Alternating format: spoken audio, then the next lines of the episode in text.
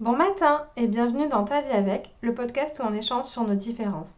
Je suis Leïla Kadilouche, coach de vie certifiée et accompagnatrice au changement. On se retrouve pour l'épisode 20 avec Noémie qui vient nous parler de son couple avec l'agoraphobie.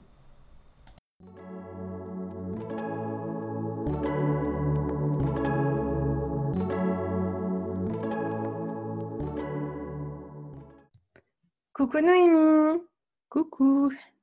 Est-ce que tu peux te présenter, s'il te plaît, pour les personnes qui ne te connaissent pas? Oui, alors euh, je m'appelle Noémie, j'ai 22 ans et euh, je souffre d'un trouble anxieux avec agoraphobie sévère depuis 4 euh, ans. D'accord. Merci. C'est quoi l'agoraphobie? Du coup, l'agoraphobie, c'est un trouble anxieux euh, qui, peut se manifester euh, de différentes manières. Euh, ça peut être simplement se sentir anxieux dans les transports en commun ou dans les centres commerciaux quand il y a un peu de monde, ou devenir bah, très sévère, comme dans mon cas, où bah, je fais des crises d'angoisse à chaque fois que je sors de chez moi, donc je ne sors presque pas de chez moi. Euh, je fais des crises d'angoisse quand je suis seule chez moi. Euh, je fais parfois des crises d'angoisse même quand tout est censé euh, être OK, on va dire. voilà, donc c'est un trouble anxieux qui se, manifeste surtout par bah, vraiment des crises d'angoisse en fait. Merci. ce mois-ci, on parle du couple dans LKL Coaching et je t'ai proposé de faire un épisode avec moi parce que tu es en couple. Oui. Tu es en couple depuis un moment, il me semble bien. Ça fait euh, six ans. Six ans. Euh, et du coup, comment ton copain a réagi euh, Parce que l'agoraphobie, on, ne naît pas avec. Hein. tu n'as pas été agoraphobe depuis ta naissance. Comment il a réagi quand l'agoraphobie est entrée dans ta vie? Bah écoute, ça a été. en fait, j'étais déjà agoraphobe depuis quelques années, mais de manière plutôt légère, donc on ne le savait pas vraiment. Mais c'est devenu sévère du jour au lendemain, vraiment. Je suis passée de je pouvais faire à peu près tout ce que je voulais à me retrouver enfermée chez moi dans l'incapacité de sortir en fait. Et au début, bah, on était quand même assez jeunes. lui est encore au lycée, moi je venais d'entrer à la fac. Et donc du coup, on se voyait, on vivait pas ensemble, donc on se voyait pas tant que ça, on se voyait le week-end. Donc c'est vrai que la première année, il s'en, enfin, il s'est pas vraiment rendu compte de tout ce que ça a englobé en fait. Euh, euh, mon agoraphobie et c'est vraiment un peu plus tard finalement qu'il a compris euh, bah, que, que c'était un peu plus que juste se sentir pas très bien mais je dirais que j'ai eu vraiment de la chance parce que il a toujours été aidant en fait il a jamais été rebuté ou enfin en tout cas j'ai jamais eu le sentiment qu'il s'était dit ah mince peut-être que je devrais partir. Euh, enfin, il a vraiment toujours été très compréhensif. Donc, euh, j'ai beaucoup de chance pour ça. Donc, à ce niveau-là, ça s'est plutôt très bien passé, je dirais. L'agoraphobie, euh, tu nous as expliqué ce que c'était. Donc, on peut très bien imaginer que c'est hyper handicapant. que ça crée énormément de handicap et que ça a énormément de conséquences sur ben, plein de pans de ta vie, dont ta vie sociale. Quelles conséquences ça a sur ton couple? Euh, bah, Ça en a plein à, différentes échelles, on va dire. Euh, pour la partie euh, émergée de l'iceberg, bah, c'est plutôt en mode on ne peut pas aller au restaurant, ni au cinéma, ni faire des voyages ensemble. Donc ça, c'est vraiment la partie la plus visible. Mais après, ça a aussi d'autres conséquences dont, enfin, auxquelles on ne pense pas forcément. Euh, bah, par exemple, si je passe euh, des fois des périodes où je suis angoissée euh, tous les jours, du matin au soir, pendant une semaine, deux semaines, trois semaines, bah, il y a un moment où juste je ne suis pas forcément très disponible émotionnellement parlant, où je suis de mauvaise humeur aussi, ou à l'inverse, si lui a besoin de se confier à moi, je ne suis pas réceptive, je ne peux pas en fait accueillir ça en plus. Donc c'est vrai que c'est ça a des conséquences, on va dire, euh, classiques qui font qu'on ne peut pas avoir une vie de couple normale, donc euh, sortir, faire la fête, voyager. Mais euh, c'est vrai que émotionnellement parlant, c'est peut-être encore plus dur hein, finalement, parce que bah, il y a plein de choses qu'on aimerait se confier ou qu'on aimerait partager l'un avec l'autre et qu'on ne peut pas forcément parce que je suis très souvent fatiguée, très souvent angoissée. Et pour moi, c'est sûrement ça qui est le, plus difficile à vivre, je pense. Mmh.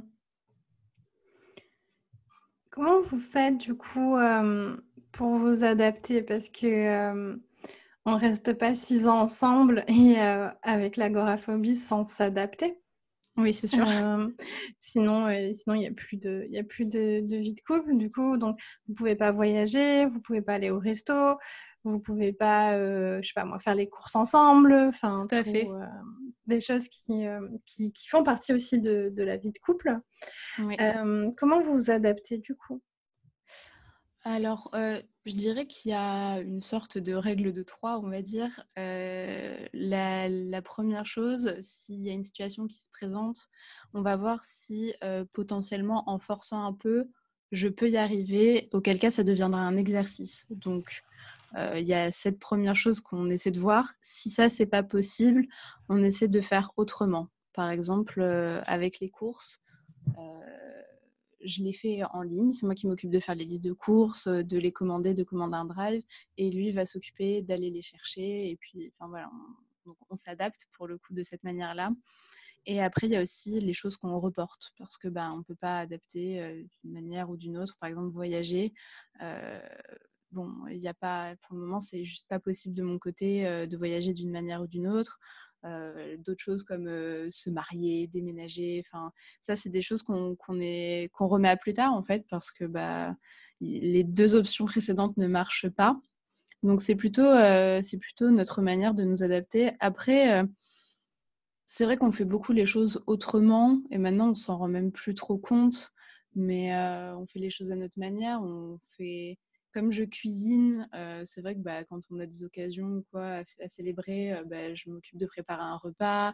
Euh, on, arrive à s'installer le salon en mode cinéma quand on en a envie. Enfin, c'est vrai qu'on a, on a toute une routine qu'on s'est mis en place qui fait que bah, maintenant, on a, on a la sensation que je suis toujours agoraphobe parce que, parce que je suis angoissée. Mais c'est vrai que c'est on a l'impression d'avoir une vie normale. En fait, on ne se rend pas forcément compte que notre vie n'est pas comme celle des autres. Donc oui, tout est, tout est très adapté. Même si, bien évidemment, euh, on espère que ça ne le sera pas toujours et que bah, je vais m'en sortir et qu'on pourra ensuite faire les choses un peu plus, entre guillemets, normalement. Mmh. C'est important de préciser, euh, y a des personnes qui nous écoutent, qui sont agoraphobes, que l'agoraphobie, ça se soigne. On n'est pas condamné à être agoraphobe toute sa vie. Tout à fait. Euh, du coup, le, plus difficile pour toi, tu me disais que c'était le fait de ne pas pouvoir être ben, émotionnellement disponible comme tu le souhaiterais euh, pour euh, ton conjoint. Qu'est-ce qui serait aussi, selon toi, le, difficile pour votre vie de couple avec l'agoraphobie? Alors oui, pour moi, personnellement, c'est vraiment euh, le fait de ne pas être disponible, mais pour notre couple, mmh. euh, comme entité, on va dire, euh, je pense que le plus dur, c'est les autres, vraiment. parce que nous, on se sent heureux comme on est, mais les autres sont très jugeants, en fait, et très regardants sur, sur notre relation. C'est vrai qu'au début, quand je suis devenue agoraphobe, moi, je savais même pas ce que c'était, les autres non plus. On s'est dit, bon, quelque part, on voyait ça comme la grippe, dans deux semaines, c'est terminé. Et quand on s'est rendu compte que bah, ça n'allait pas passer en deux semaines, ni en trois mois, ni bah, voilà, en quatre ans, toujours pas, c'est vrai que les autres ont commencé à apporter certains jugements. Par exemple, je me rappelle quand j'ai appelé mes amis en leur disant que Pierre était pénible ou qu'on s'était disputé et que j'en avais marre, euh, très rapidement j'entendais oui mais bon, euh, tu as déjà de la chance qu'il soit resté, qu'il accepte tout ça, peut-être que tu devrais pas trop lui en demander non plus.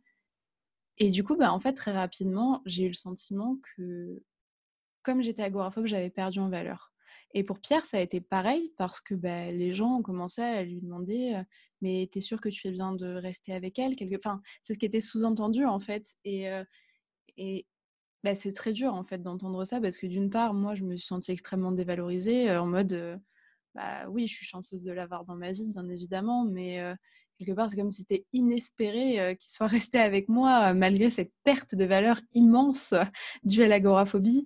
Et lui, de son côté, bah, c'était sans cesse des, petites remarques en mode peut-être que tu aurais mieux ailleurs, peut-être que si, peut-être que ça. Et c'est vrai que socialement, ça nous a aussi beaucoup coupé. Je sais que Pierre a perdu ses amis d'enfance en partie à cause de ça, parce que bah, les gens sont extrêmement jugeants en fait. Et quand on aime quelqu'un, j'imagine que bah, c'est très dur à vivre. Donc oui, vraiment, le, plus dur, comme pour beaucoup de choses dans la vie, c'est les autres finalement. Hein. Mmh, le, regard et les jugements des autres qui savent toujours euh, bien mieux que euh, nous ce qui se passe dans Exactement. nos vies. et l'agoraphobie, bah, tu le sais, c'est quelque chose que je connais très bien puisque j'ai mmh été agoraphobe pendant six ans. Donc quand je dis que ça se soigne, c'est parce que je le sais aussi. je, savais que moi, euh, il y avait aussi des faux avantages en fait. Donc mmh des choses c'est un peu contradictoire, mais quand on se soigne de l'agoraphobie, on se dit Ah, je vais perdre ça, c'est un peu dommage. Euh, donc, c'est ce que j'appelle, moi, les, faux avantages. Euh, au niveau de, ton couple, qu'est-ce que l'agoraphobie amène comme faux avantage? Alors, pour le moment, je ne sais pas. Enfin, j'ai du mal à les voir comme de faux avantages puisque je m'en suis pas encore sortie. Mais mmh. je dirais que si ça a amené quelque chose de, que je considère comme positif pour le moment, c'est qu'on est beaucoup plus soudés. Vraiment, ça, c'est incroyable, incroyable, incroyable. Même souvent, on en vient à se dire, s'il n'y avait pas eu ça, est-ce qu'on serait toujours ensemble, en fait?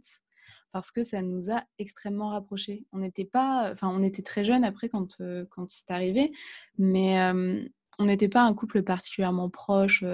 on se voyait deux fois dans la semaine. On était vraiment un couple de lycéens, quoi.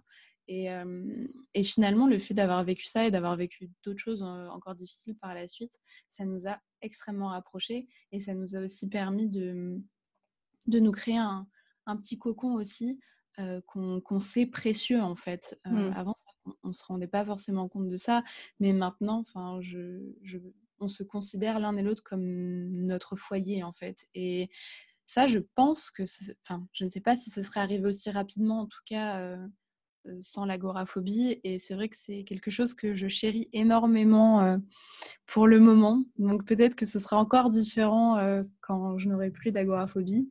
Mais c'est vrai que pour le moment, c'est peut-être le seul avantage que, que j'ai trouvé à l'agoraphobie dans notre relation. Oh, je te souhaite de le chérir ça toute ta vie. Un faux avantage, c'est plus parce que c'est des choses qui peuvent arriver aussi autrement. On ne souhaite pas l'agoraphobie aux gens pour, euh, arriver à ça. donc, tu nous disais que ce qui a été très difficile pour votre couple, c'est le regard des gens de l'extérieur mmh et enfin, surtout le jugement. Qu'est-ce que tu voudrais dire du coup aux gens qui nous écoutent? Bah, le, le, message que je souhaiterais vraiment faire passer, c'est d'une part, votre maladie, votre handicap, votre différence ne vous définissent pas et surtout ne vous font pas perdre en valeur en fait. Et ça pour moi c'est vraiment le plus important et c'est ce qui m'a fait le plus souffrir en fait, c'est de me sentir moins bien qu'avant, mais c'est faux, c'est faux. On a tous des difficultés dans notre vie. Euh, enfin, moi, je sais que voilà, j'arrive pas à sortir dehors. À côté de ça, j'ai des amis qui euh, n'arrivent pas à être disponibles pour les gens. J'ai des amis qui n'arrivent pas à être fidèles. Enfin, on a tous des, choses qui, qui, qui nous handicapent plus ou moins dans la vie. Et j'aimerais vraiment qu'on arrête de se dire parce que moi j'ai ça, je vaux moins qu'un autre, c'est faux.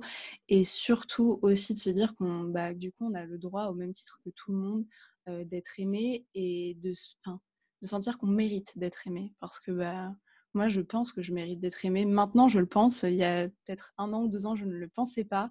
Mais je sais que je mérite d'être aimé et surtout, arrêter aussi de tout le temps remettre en, cause les raisons pour lesquelles la personne qui est avec nous reste en fait. Parce que bah, Pierre est là parce qu'il en a envie et la personne qui est avec vous est là parce qu'elle en a envie aussi et pas parce que vous lui faites de la peine. Et ça pour moi c'est vraiment très très important de, de bien l'ancrer dans sa tête parce que c'est quelque chose qui m'a fait énormément souffrir et je pense que c'est quelque chose qui doit faire souffrir aussi beaucoup de personnes qui, qui sont malades et en couple ou qui sont handicapées et en couple et je pense que c'est très très important de, de se rendre compte qu'on ne vaut pas moins qu'avant en fait. Voilà. Un chouette message, ça, Noémie. Merci beaucoup euh, d'être venue aujourd'hui euh, nous parler de ton agoraphobie et de ton couple. Avec grand plaisir. Et euh, merci pour, pour ces partages et je pense que ça va aider beaucoup, beaucoup de personnes. N'hésitez pas à nous dire dans les réseaux sociaux si, si vous aimez l'épisode et si ça vous a aidé, puisque c'est ce qui nous motive à, à continuer l'aventure de ta vie avec. À très vite, Noémie. Oui, à très bientôt.